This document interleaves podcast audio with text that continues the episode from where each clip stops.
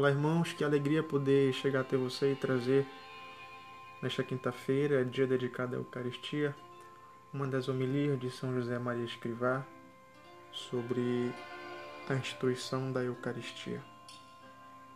Em nome do Pai, do Filho e do Espírito Santo. Amém.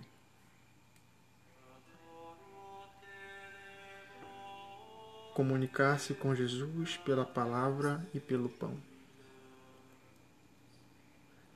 Jesus esconde-se no Santíssimo Sacramento do altar, para que nos atrevamos a procurar a sua companhia, para ser nosso sustento, e para que assim nos tornemos uma só coisa com Ele. Quando disse: Sem mim nada podeis fazer, não condenou o cristão à ineficácia, nem o obrigou a uma busca árdua e difícil da sua pessoa ficou entre nós com uma disponibilidade total. Nos momentos em que nos reunimos diante do altar, enquanto se celebra o Santíssimo Sacrifício da Missa, quando contemplamos a Sagrada Hórtia exposta no ostensório ou adoramos escondidas no sacrifício, dentro do sacrário,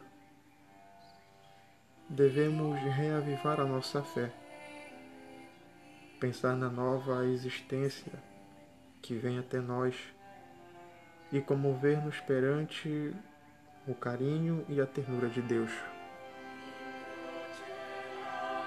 E perseveraram todos na doutrina dos apóstolos, na comunicação da fração do pão e nas orações.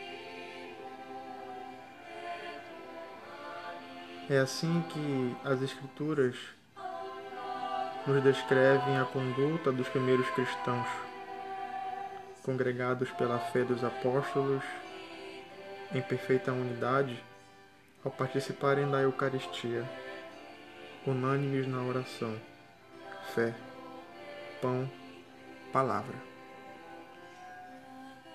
Jesus na Eucaristia é penhor firme da sua presença em nossas almas do seu poder que sustenta o mundo, das suas promessas que a salvação que ajudarão a família humana a habitar perpetuamente na casa do céu, quando chegar o fim dos tempos, em torno de Deus, Pai, Deus Filho e Deus Espírito Santo.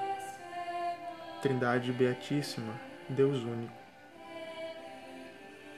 é toda a nossa fé que se põe em movimento quando cremos em Jesus, na Sua presença real sobre os acidentes do pão e do vinho. Não entendo como se pode viver cristamente sem sentir a necessidade de uma amizade constante com Jesus na palavra e no pão, na oração e na Eucaristia. E entendo perfeitamente que ao longo dos séculos as sucessivas gerações de fiéis tenham ido concretizado essa piedade eucarística. Uma vez com práticas professando publicamente a sua fé, outras com gestos, silenciosos e calados, na sagrada paz do tempo ou na intimidade do coração. Antes de mais, devemos amar a Santa Missa.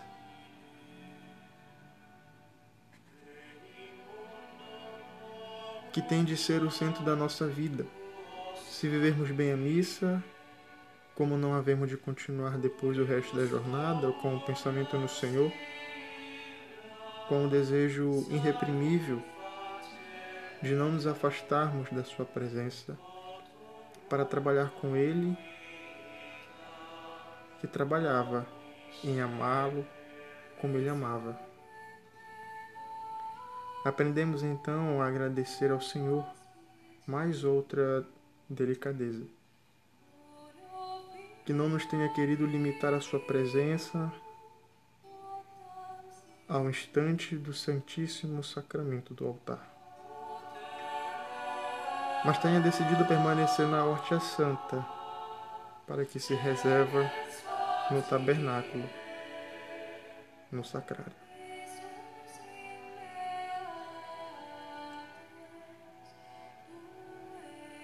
É um novo sacrário, uma nova ocasião de se deixar com que a alma se escape para estar em desejo junto com o Senhor no Santíssimo Sacramento. Glória ao Pai, ao Filho e ao Espírito Santo, como era no princípio, agora e sempre. Amém. Amados irmãos, nesta quinta-feira, ainda vivendo este tempo quaresmal, recolhamos o nosso coração